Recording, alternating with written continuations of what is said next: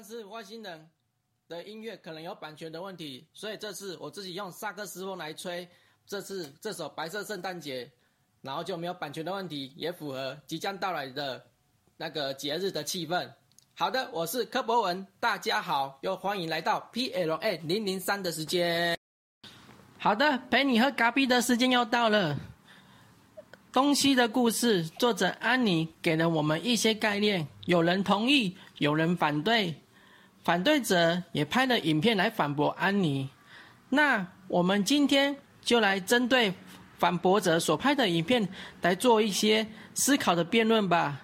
那今天很荣幸邀请到很特别的来宾，就是安妮的妹妹安娜贝尔，掌声鼓励。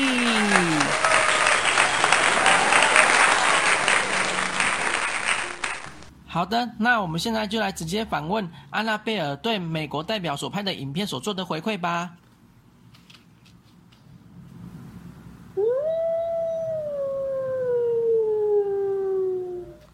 好的，看来安娜贝尔不会说人话，就我来做份翻译吧。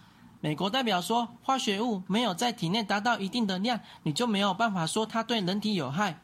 安娜这贝尔这边要回馈的就是。但是啊，有些食物或者是容器，虽然说没有达到一定的量，但是它透过加热产生有毒物质，这样的话也会间接对人体产生危害呀。然后美国代表提到说，在美国一九七一年，每年有二十万人死于材质起火而死亡，所以呢，自从有了阻燃剂之后，每年就有减少二十趴的死亡率，冒着。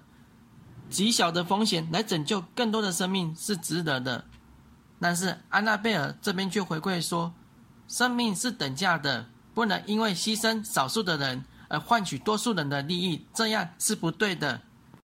像有一本书叫做《正义：一场思辨之旅》，作者麦克桑德尔就提到，你是火车驾驶员，在火车刹车失灵情况下，你会选择撞？五个人还是右边一个人呢？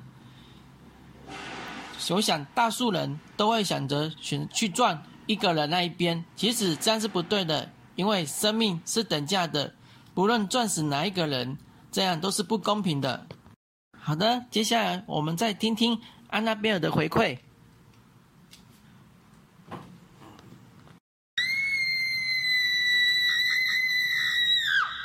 看来安娜贝尔这次回馈的很多。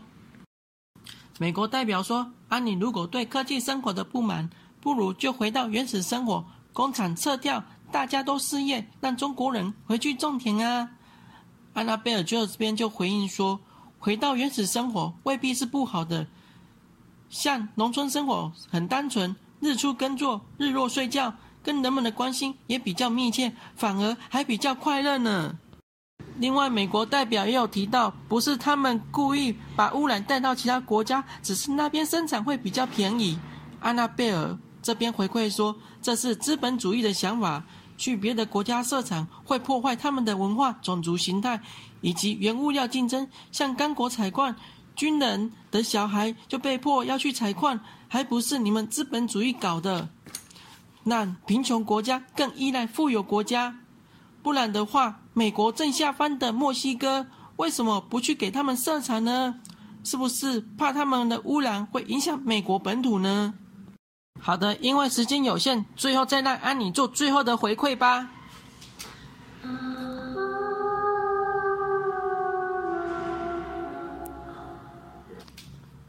美国代表提到。收音机卖你五块钱，而不卖你十块美金的话，是因为你剩下的五块可以去买报纸，让派报生有工作机会啊。安妮安娜贝尔这边回馈是说，是的，这样说是没错。但是您知道吗？美国代表这边省下的成本，要拿去做更高科技的生产，产出来的高科技产品要会取代报纸，这样的话，派报生之后也会做成大量的失业啊。另外还提到市场供需。平衡法则，因为低学历的人喜欢去做收银员的工作，雇主也很乐意的雇佣他们。可是您不知道吗？这就是资本主义下的手法，让低学历的人工作选择性不多，而被迫当收银员，而且说真的，有些高学历的人也会来做收银员啊。好的，也感谢安娜贝尔来本期的节目。好了，节目的最后就来小崔《男性公让千曲 My Love For You》的其中两三段好了。嗯，